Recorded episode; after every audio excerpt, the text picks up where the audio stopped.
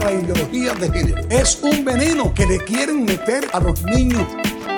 Los hombres y las mujeres no son iguales. Estamos defendiendo la familia.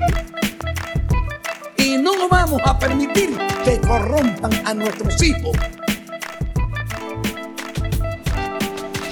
Todo el mundo habla sobre ideología de género, pero ¿qué es? ¿De dónde se origina?